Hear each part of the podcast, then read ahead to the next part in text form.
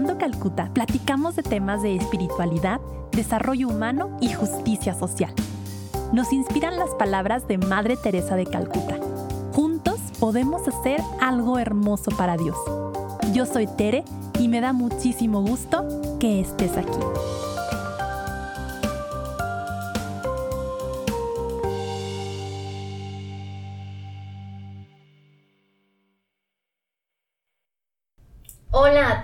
Bienvenidas, bienvenidos a un capítulo más de Buscando Calcuta.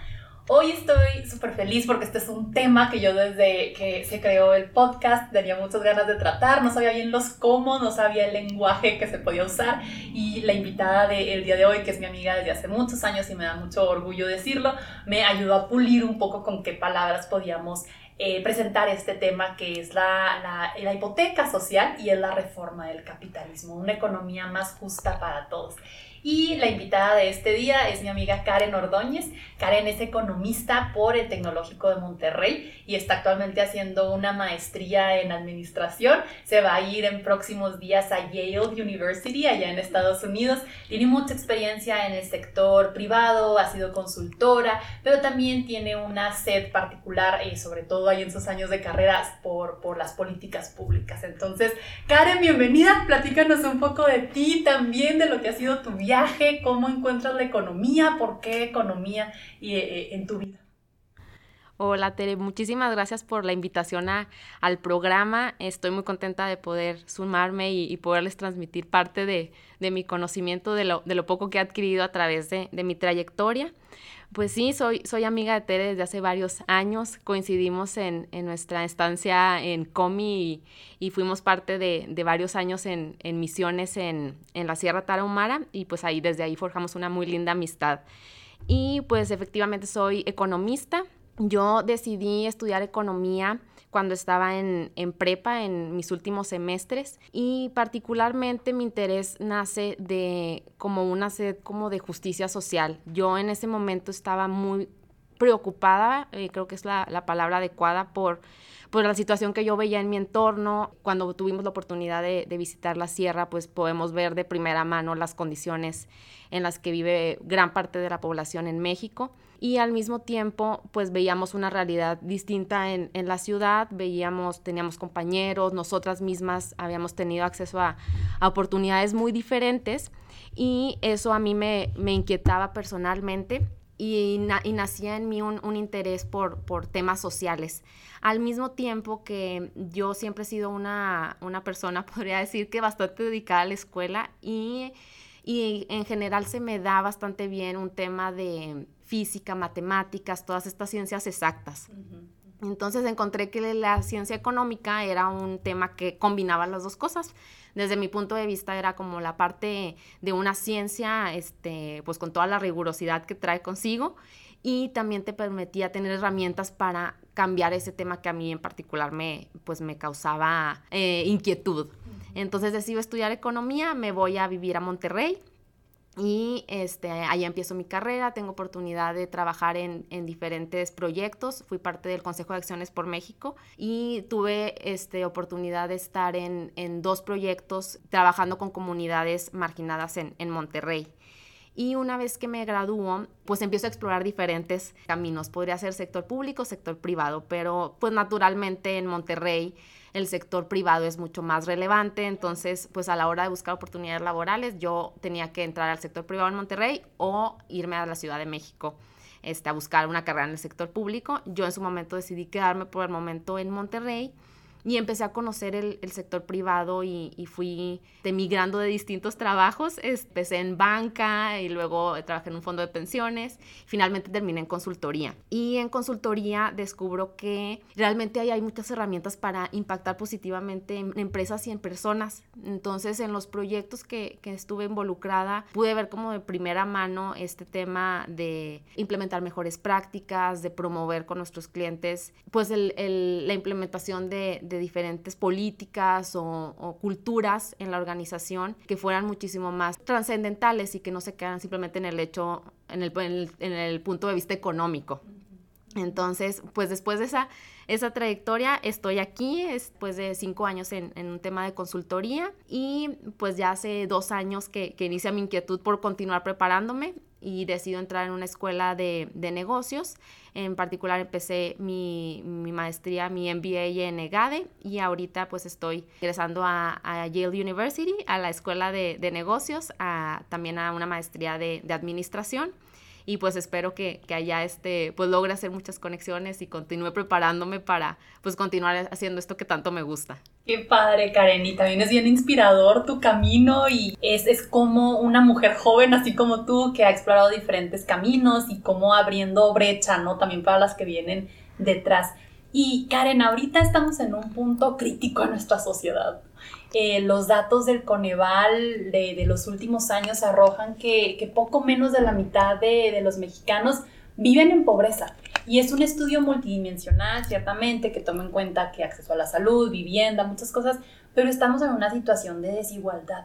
¿Tú, tú qué has visto? ¿Cómo, ¿Cómo percibes tú también con el tema del COVID? ¿Cómo ha afectado esto a la sociedad mexicana? Claro, no, esos, esos datos que justamente veníamos revisando hace unos días son súper alarmantes desde mi punto de vista, que casi la mitad de la población de México viva en, en algún tipo de pobreza, creo que nos, nos da una clara, un claro indicador de que algo no estamos haciendo bien. Entonces creo que es un llamado súper claro para que empresas, sociedad, academia trabajen en conjunto para, para eh, cuestionar y replantear el sistema económico actual. El, el, tema del COVID, como bien mencionas, pues está dejando ver muchos retos que ya teníamos, pero los está evidenciando aún más. Creo que, que aquí nos estamos dando cuenta que muchas personas en situación de vulnerabilidad con este tema se van a ver muy fuertemente golpeadas. Entonces, yo, yo soy de la idea de ver siempre en, en los problemas un área de oportunidad.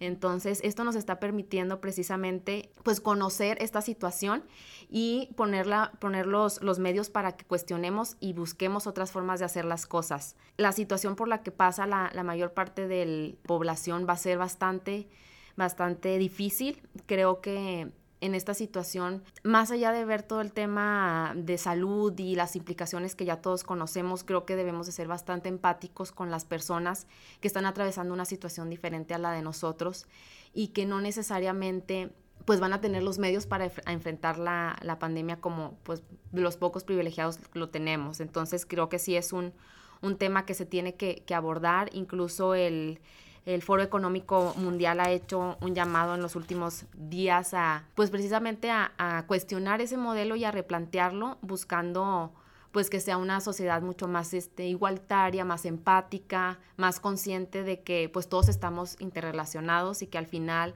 si unos están en unas condiciones menos favorables que a nosotros, más allá de un tema de empatía y de, solidaridad, pues nos va a acabar afectando como sociedad.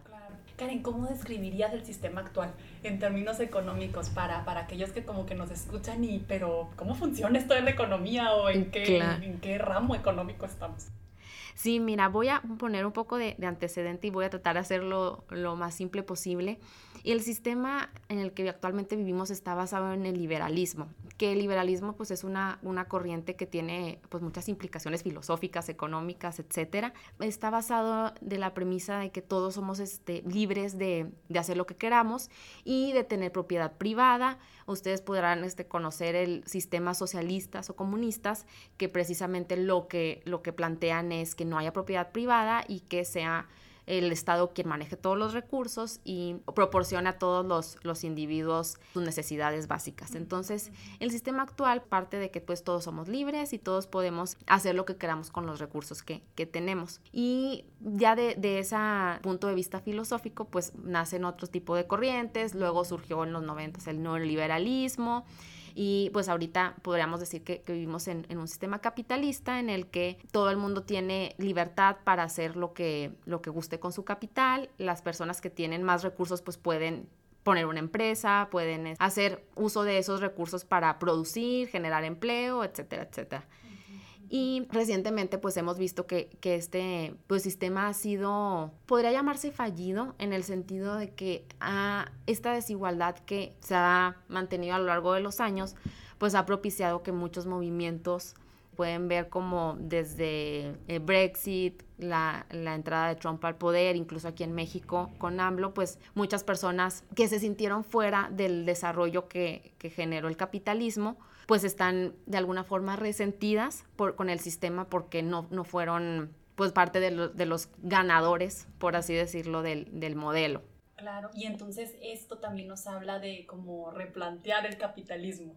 Claro, precisamente de, ahí pues todas estas inquietudes que efectivamente pues el sistema ha fallado en el, en el sentido de que no hemos logrado garantizar las mismas oportunidades a todos. A mí me gusta verlo desde un punto de vista de oportunidades y no de un ingreso para todos porque ciertamente no es, no es darles a todas las personas un ingreso igual ni, ni que tengan los mismos recursos o, el, o la misma acumulación de recursos yo a mí me gusta plantearlo más desde el punto de vista de, oportunidades, porque soy una fiel creyente de que si damos oportunidades a todas las personas, así es como estaremos promoviendo una, sociedad más justa. No es un tema de ingreso, yo creo que, y, lo digo desde un punto de vista personal, en, mi vida, el, el tema de oportunidades creo que ha sido de los como los temas que ha logrado llevar la balanza hacia el otro lado. Mis papás, les platicaré un poco de, mi historia personal, mis papás los dos vienen de, de, comunidades rurales en la sierra y la verdad es que creo que las oportunidades que ellos han tenido, ya sea por su familia o por oportunidades laborales, ha sido lo que les ha permitido pues formar un, una familia, por darnos oportunidades tanto a mi hermana y a mí de estudiar y la verdad es que yo me siento muy agradecida por esas oportunidades porque gracias a eso yo tuve acceso a, una carrera universitaria, gracias a esa carrera tuve acceso a un trabajo que me permitió pues seguir desarrollándome este, profesionalmente y económicamente y ahora que, tengo la oportunidad de ir a una universidad en el extranjero, pues es al final e, ese mismo ciclo. Entonces creo que las oportunidades son ese factor que permite la movilidad social. Claro, y me encanta, me encanta la palabra de oportunidades, porque hay veces que, que vemos estos discursos que creo que detrás traen un poco de miedo, de no a el control del Estado, no a una igualdad y como que creemos que igualdad es sinónimo de pues de pobreza, ¿no? Pero es una igualdad de oportunidades, no es una igualdad en términos de ingreso que para ello se requeriría ciertamente un Estado muy absolutista, un Estado pues que interviene demasiado en la vida de los de los ciudadanos. Entonces me encanta la palabra oportunidades. Y me gustaría, Tere, que platicáramos un poquito de pues, los movimientos que surgen de esta necesidad de replantear el modelo este, actual, que, que ya son movimientos que tienen algunos años. Uno de ellos es el capitalismo consciente, e, este movimiento está promovido por Raxi Sodia, quien es un académico hindú que ha hecho mucha investigación en, en, diversos temas, y John Maker, quien es el CEO de Whole Foods Markets. Y me gusta mucho esa combinación en lo particular porque es un académico con un, con un empresario quien ya ha vivido en el mundo capitalista y empresarial y, y, conoce como todas estas problemáticas de la gestión de una empresa, ¿no? Entonces creo que eso precisamente hace que este movimiento sea sea tan aterrizado que tiene la parte académica y práctica este, conjugada. Y este movimiento, pues precisamente busca, busca cambiar este paradigma de, de, tener únicamente la rentabilidad y el generar pues, recursos económicos para los accionistas. Plantea un enfoque hacia los diferentes stakeholders, como se les llama, este, que están involucrados en la gestión de una empresa, que son los empleados, los consumidores o clientes, los proveedores, los inversionistas la sociedad y el medio ambiente. Entonces plantean este movimiento que pues atienda los intereses de todos los interesados, que, creo que va muy en línea con, lo que estamos viendo ahorita. O sea, vivimos en una sociedad que está interrelacionada y de alguna u otra forma lo que hace alguien va a acabar impactando con, su entorno, en, con las personas con las que se relaciona. Entonces es entender esa interconexión que hay en la sociedad y entender que la empresa está, está sumergida en esa interconexión y tiene que atender a todas las partes interesadas porque al final el no atenderlas creo que, que está condenando a las empresas a que no puedan trascender a lo largo del tiempo. Entonces es realmente un movimiento que está promoviendo replantear esta forma de hacer las cosas, pero que al final nace de esta necesidad de que las empresas también tienen que, que trascender a lo largo del tiempo y de la, de la antigua forma de hacer las cosas no lo iban a lograr. Claro, oye, y esta palabra interdependencia, a mí me gusta el ejemplo de Alemania después de la Segunda Guerra Mundial, que luego pensamos, ¿cómo le hizo después de Hitler y que estaba devastada y pues perdió las dos guerras mundiales con la interdependencia? O sea, sus primeros ministros, cómo proponen esta idea de la Unión Europea, de sí entrarle pasito a pasito a un organismo regional donde dependemos todos de todos y me doy cuenta que lo que yo hago le impacta al vecino y, y si me doy cuenta de que, de que dependo del otro no lo voy a atacar. Entonces esta interdependencia económica los fue llevando a la paz, pero también es lo que nos puede pasar en la sociedad, ¿no? Si yo sé que mis acciones impactan a el más pobre, al medio ambiente, a las ONGs, a la iglesia, pues voy a cuidar de toda esta cadena como tú mencionabas, porque sé que eso para mí también implica un bienestar. Claro, ¿no? Y lo que mencionas del ejemplo de la Unión Europea, al final ellos hacen una comunidad mm. y eso permite formar relaciones de confianza y relaciones de largo plazo, que al final creo que ese tipo de relaciones son las más fructíferas y de las que más se, genera valor, porque todos trabajamos desde diferentes puntos de vista, pero hacia un bien común. Y creo que, por ejemplo, si tú, si tú involucras a tus empleados en tu empresa y, y ellos trabajan en una empresa en la que hay una misión de trascendencia, de apoyar a la comunidad, y ellos se sienten valorados, los clientes se sienten valorados, pues es muchísimo más el valor que se genera que si tienes una relación de déjame te quito. Y, que, sea un, juego al final de estos suma cero que, se mencionan tanto de yo le quito a mi empleado para, para echarme a mi bolsa este, como empresario. Ese tipo de relaciones y de, y de modelos pues sabemos que no funcionan y este enfoque de colaboración y de vamos a, a sumar es muchísimo más valioso.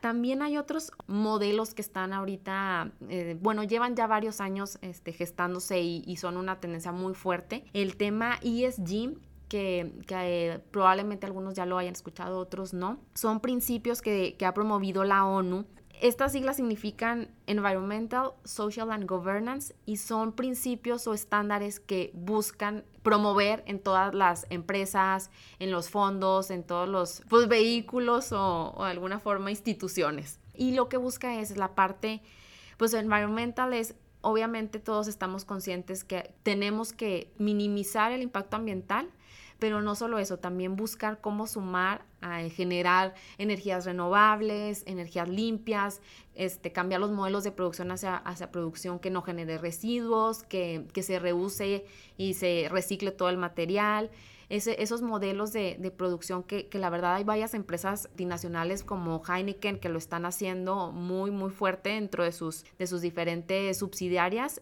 pues creo que ya, ya es una urgencia en este momento atender esos, esos temas. La parte de social, por este tema que hemos venido hablando, de las relaciones con todos los, los stakeholders de las relaciones con, tu, con la sociedad en la que operas y de cuidar ese, ese activo que son, que son las, las relaciones con todas tus partes este, involucradas.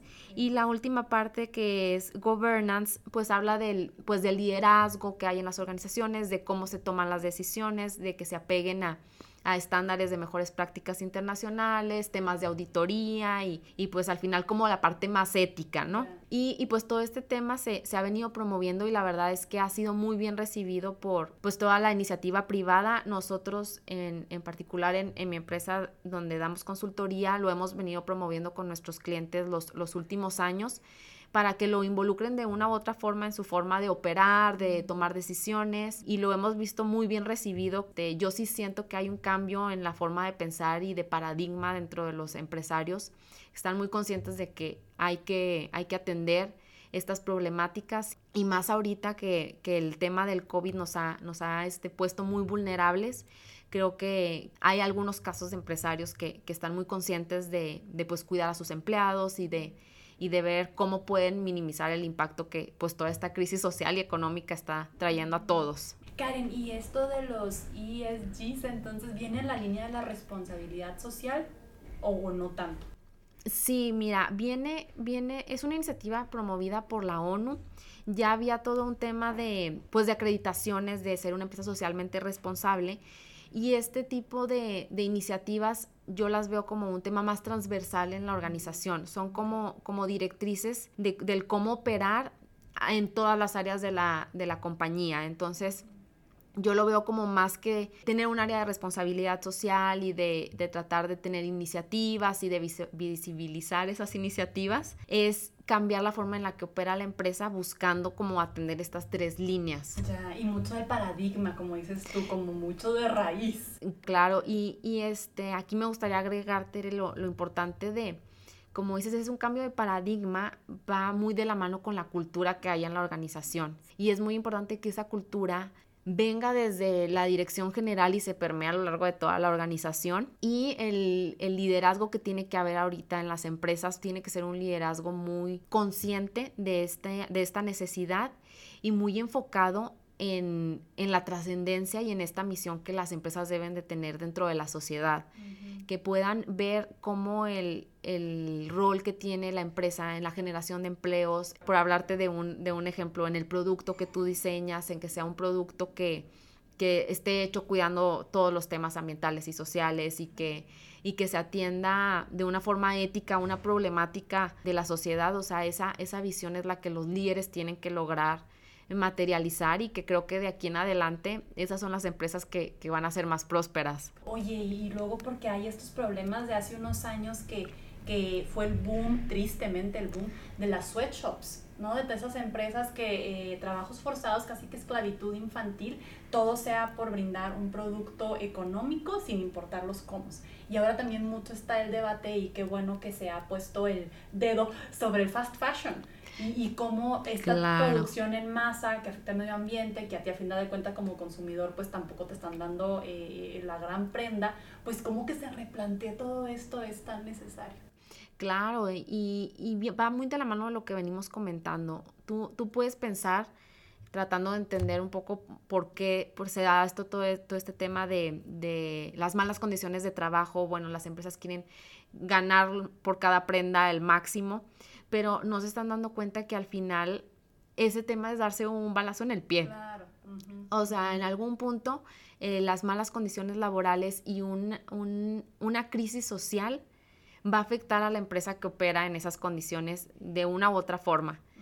Entonces es tener una visión cortoplacista desde mi punto de vista, el tener esas prácticas y pensar únicamente en un tema económico que al final no es lo único que genera valor en la sociedad. Tú te, pongo un ejemplo, por ejemplo, en las, en las empresas que, que, tú ves en Estados Unidos que tienen mejor desempeño y que la gente sigue comprando sus acciones, no necesariamente son las que mejor desempeño financiero tienen. Tú puedes ver un Netflix que aún no genera utilidad para los, para los accionistas y la gente sigue invirtiendo y los, los accionistas siguen, siguen contentos con el desempeño de, de los directores porque ellos están apostando por algo más allá del beneficio económico, están apostando por convertirse en un referente de mercado, por innovar, por traer nuevas tendencias, generar todo este pues nuevo modelo de negocio. Entonces no necesariamente está, está muy, muy claro y, desde el punto de vista económico que, que sí es una parte importante el, el tema financiero y la generación de, de, utilidad, pero no es el único. Es este es uno de los muchos objetivos que deben de, buscar las empresas. Y que alguien que habló también de esto y que es de nuestra alma mater es David Noel, que soy fan. Yo sé que tú también. Sí, las dos amigas. Somos muy fans. ¿Y qué es esto de, de lo que él propone de la hipoteca social, Karen? Sí, claro. Mira, yo creo que este tema es tan evidente que ha sido abordado desde muchos puntos de vista. Eh, estas corrientes que te, platico desde la ONU, eh, académicos, empresarios y obviamente también la, academia representada, por ejemplo, por, David Noel, también está consciente de, de esta problemática y pues ha planteado todo este tema de pues de la hipoteca social y de la responsabilidad que todos tenemos de regresar algo a, a la sociedad dado que nosotros también nos beneficiamos de lo que la sociedad nos dio. Entonces es ese compromiso moral que todos, todos debemos de tener. Eh, yo tengo súper presente en mi graduación el discurso de, David Noel, donde habla muy firmemente sobre ese compromiso que, tenemos todos como, como egresados de, y que tuvimos acceso a la educación superior. Somos un porcentaje muy limitado de la población y, somos eh, beneficiados de, esa, de esa educación por lo que tenemos un compromiso de, retribuir. Y recuerdo en particular que, a los economistas nos hizo un llamado muy fuerte a, cuestionar las, pues, las prácticas actuales y, cómo se venían haciendo las cosas y, y pues nos puso ahí el, el compromiso, este, ya desde el día uno de, después de que recibimos nuestro título, ya, ya teníamos esa responsabilidad sobre nuestros hombros de, pues, saber qué vamos a hacer para regresar algo a, a nuestra sociedad. Y mira, yo les platicaba un poco al inicio de, de pues mi inquietud de, por los temas sociales y un poco cambiar esta situación. Y yo acabé encontrando una forma de hacerlo desde la iniciativa privada. Yo, después de mis reflexiones y de, de cuestionar qué, qué, podía hacer yo para, para retribuir a la sociedad, llegué a la conclusión de que no necesariamente tenía que entrar al sector público para hacerlo. Y que desde la iniciativa privada se podía impactar a muchas vidas. Ahí se generan muchos empleos donde, de donde comen muchas familias y pues es ahí donde puedes también tú, tú impactar la vida de las personas. Entonces, yo, yo creo que, que, es muy importante reconocer ese rol que tiene el, el empresario en hacer eso. Conozco algunos casos de empresarios que respeto mucho, que tienen muy clara esa, esa visión de, de ese compromiso que tienen hacia sus empleados en primera instancia y con la sociedad a la hora de pues dar un producto, un servicio, de, de generar comunidades donde se puedan dar las condiciones óptimas para el, para el desarrollo de, de, la sociedad. E incluso temas como, como buscar que, los, que tus empleados este, tengan buen acceso a, la salud, eh, darles educación financiera para que aprendan a ahorrar, este, sepan hacer un presupuesto, sus finanzas personales, cómo manejarlas de una mejor forma, todo ese tipo de, pues, de herramientas, creo que, que al final acaban, acaban haciendo una sociedad más informada, más preparada para este tipo de, de temas que, que vienen con, ahora con el, con el COVID, que tuvimos un, un choque como sociedad muy fuerte, pues al final la preparación que, que podamos tener es lo que nos va, nos va a dejar en una posición menos vulnerable que, que, este, pues las personas que no tienen acceso a este tipo de herramientas. Entonces, creo que ese, ese rol que tiene el empresario es muy importante. Sí, y, y aquí en el podcast decimos mucho que yo luego a veces pienso que ya lo hemos dicho demasiado, pero no es suficiente, de alejarnos de los extremos y de las etiquetas porque eh, me ha tocado este discurso de ese empresario, entonces de seguro no le interesa a la comunidad. Y no, tenemos también que, que, acercarnos a ver tantos empresarios y empresarias que hacen labores padrísimas, ¿no? Por sus comunidades y, y, como tú dices, que son un ejemplo de responsabilidad y un ejemplo de esta hipoteca social, pues de por vida. Y, y, muy, muy este, atinado tu comentario en el, en el punto de vista de no irnos a los extremos. Al final también recordemos que los empresarios no, no solo son Carlos Slim y, y los que vemos que, que, pues sí, obviamente tienen mucho alcance y muchos empleados y, grandes corporaciones. Eh, hay empresarios que generan uno o dos empleos que en realidad son los que hacen el grueso de, del, del PIB en nuestro país. Entonces, esos empresarios y esas personas que están comprometidas con su empleado o 10 empleados y que están buscando cómo, cómo impactar su entorno, impactar es, las relaciones que tienen con sus proveedores, con, con otras empresas. Eso es precisamente el, el, mensaje a quien debería de ir dirigido. O sea, ese es el, el gran grueso de, del empresariado, claro, que, que, obviamente los que tienen más, más empleados este, a su cargo, pues sí tienen una responsabilidad mayor, pero pues digamos que son, son menos los casos. Sí, seguramente entre quienes nos escuchan pues hay empresarias y hay empresarios también que pues su labor y, y su impacto por, por, nuestro país pues puede ser determinante, ¿no? Para avanzar hacia este bien común que, que todos queremos. Karen, otros modelos que se hayan recientemente propuesto para reformar el capitalismo, que vemos que algo que, que, hace que la mitad del país esté en pobreza, pues necesita ajustes, ¿no?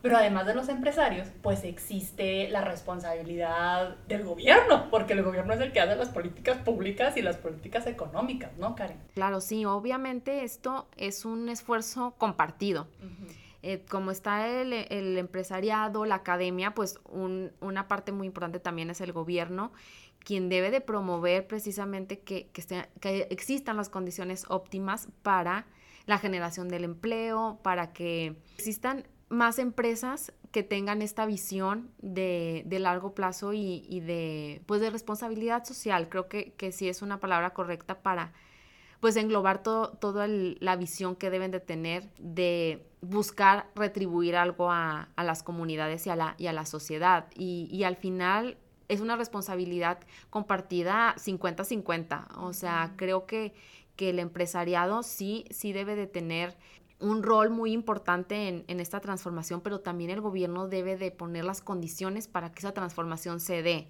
Karen, y, yo sé que esta es tu opinión y que aquí pues no hay absolutos y la conciencia de cada quien es lo que va a determinar, pero ¿qué debería hacer el gobierno que está preocupado por el bienestar integral de sus ciudadanos? ¿Qué clase de políticas públicas debe de impulsar un gobierno positivo?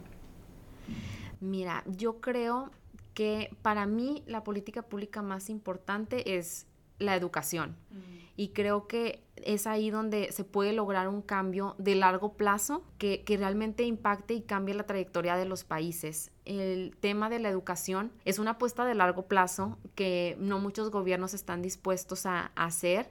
Lamentablemente nuestro sistema político pues está fraccionado por sexenios y los gobiernos van a tener naturalmente un incentivo por generar reformas o políticas que se alcancen a ver en esos seis años. Y, el tema de educación se va a ver en el largo plazo. Entonces, es difícil que, los gobiernos lo hagan. Hay muchos gobiernos que, lo han hecho y, realmente yo aplaudo a quien está dispuesto a este, apostarle a, a eso porque para mí es muy importante que, la, que la sociedad esté educada y tenga acceso a esas herramientas que le van a permitir a cualquier ser humano desarrollarse. Yo, yo creo mucho en, en que esas herramientas reconocen la dignidad de la persona, mucho más allá que dar una transferencia o dar vales de despensa o comida o cualquier tipo de apoyo económico. Creo que el darle las herramientas a la gente es reconocer su dignidad y saber a la persona como alguien que tiene las herramientas y la capacidad de tener un trabajo y de salir adelante y de construir por sí solo. Claro, confiar, ¿no? Claro. Lo que decías al principio que me encantó, la confianza de que te creo capaz. Claro, claro, y ese empoderamiento de pues de la persona para pues para salir adelante.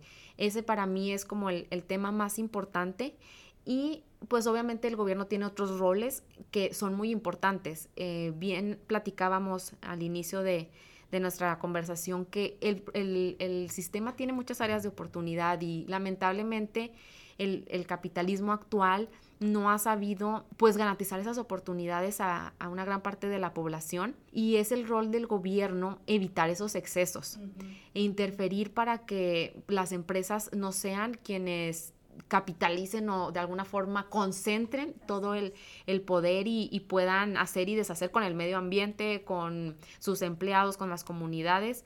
O sea, es el rol del gobierno evitar que lleguen a ese, a ese extremo, porque como en todo en la vida, en, hay una gama de, de personalidades y de empresarios que como va a haber los que están súper comprometidos con con la sociedad, con el medio ambiente, va a haber quien esté enfocado 100% en un tema económico y en hacerse rico a costa de lo que sea. Entonces, precisamente ese es el rol del gobierno, limitar eso y poner las condiciones y los incentivos para que las empresas vayan en esta línea de cambiar el paradigma y ir más allá de, un tema económico tener las estructuras que faciliten el pleno desarrollo de todos, ¿no? Este encuadre que que haga muy difícil el monopolio, que haga muy difícil el acaparamiento, como tú dices. Claro. Karen, y otro rol muy importante con lo que em, a lo mejor podemos ir cerrando nuestra plática es el rol de la iglesia.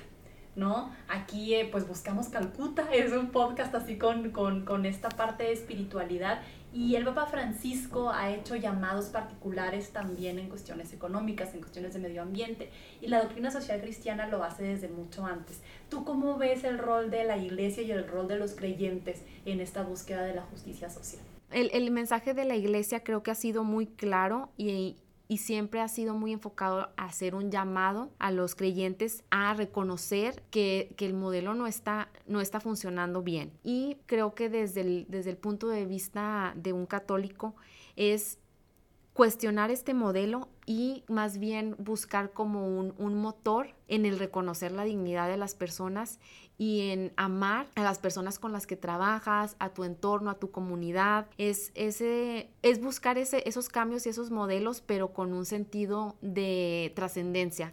Creo que los católicos lo, lo vemos como una forma de, de trascender y de buscar pues la santidad o el, o el reino de Dios y creo que eso le da una fuerza mayor que alguien que simplemente lo hace por, por un tema de moda o de porque todo el mundo lo está haciendo. Creo que nosotros como, como católicos le damos un sentido mucho mayor a toda esta transformación que creo que mucha gente se ha dado cuenta desde muchos, este, muchas trincheras que, que, hay que hacer y la iglesia no se ha quedado atrás en denunciar estas, estas cosas que se están haciendo mal y hace este llamado, pero un llamado muy desde un punto de vista de fe y de, y de justicia, de buscar como creyentes esa, esa justicia con ese fin trascendental que, que, otras personas pueden encontrar en, en líderes o en, o en otras doctrinas como nosotros encontramos en la, en la de nosotros. Yo, yo soy muy de la idea de ver por, por objetivos comunes más allá de nuestras ideologías, que creo que al final estos, estos objetivos son comunes y todos deberíamos de trabajar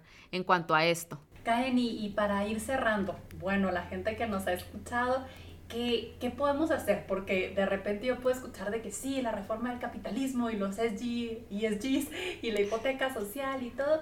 ¿Y yo qué hago? ¿Qué pasos concretos puedo dar para, para buscar una economía más justa para todos?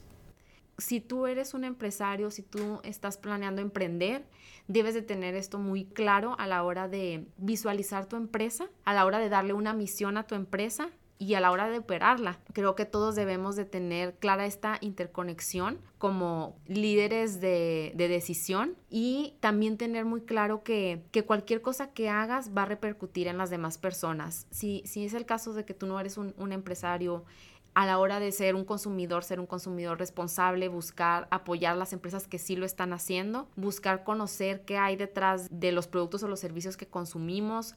Eh, ahora hay un acceso a la información súper amplio que, nos da muchas herramientas para conocer cómo se están haciendo las cosas, cómo están funcionando empresas en otras partes del mundo y, al final señalar lo que se está haciendo mal y aplaudir lo que se está haciendo bien. Creo que las empresas que lo están haciendo bien lo debemos de replicar en la medida de lo posible y, y obviamente adaptándolo a cada, a cada realidad ahora con todo este tema de, evolucionar el capitalismo, de, nuevas tendencias, pues de, ir este, formándonos en qué se puede hacer bien para mejorar la situación. Creo que voy a hablar como millennial. Creo que este, los millennials van a tener un rol muy importante en esta transformación. Cada vez están empezando a, ocupar este, posiciones de toma de decisiones y los millennials tenemos muchas cosas negativas, ciertamente, que hay que, que, trabajar, pero como todas las generaciones hay cosas buenas y cosas malas pero los millennials en particular tienen una cosa positiva muy importante que es su deseo por trascender y su, y su disposición por hacer una contribución a la sociedad. Eh, creo que esta generación, con toda la, la, tecnología y el acceso a la información con la que crecimos, estamos muy conscientes de las problemáticas y podemos ver lo que pasa en todas partes del mundo y las injusticias y lo que se está haciendo mal y también lo que se está haciendo bien. Pero esa visibilidad que tenemos de, de todo nos ha hecho mucho más conscientes. Y creo que, que al final este cambio y esta evolución va a ser promovida mucho por esta generación que está muy consciente de que, de que se debe de cambiar este paradigma y se tiene que voltear a ver a un tema social y ambiental de manera muy urgente. Entonces, creo que, que el rol que van a tener, va a tener esta generación y las que vienen es muy importante y, y a mí me llena de, de, esperanza y entusiasmo saber que, que este cambio se está dando en este momento y que va a ser un cambio que, que probablemente se va a dar más rápido de lo que esperábamos por, por este tema de la pandemia y por, por todas estas problemáticas que estamos viviendo actualmente que, que, al final van a venir a acelerar ese cambio que se estaba dando. Entonces, me gusta verlo de, de manera positiva y ver que, que, al final de esto sí se puede sacar algo positivo. Karen, muchísimas gracias. Gracias por platicarnos todos estos términos que luego uno se hace bolas.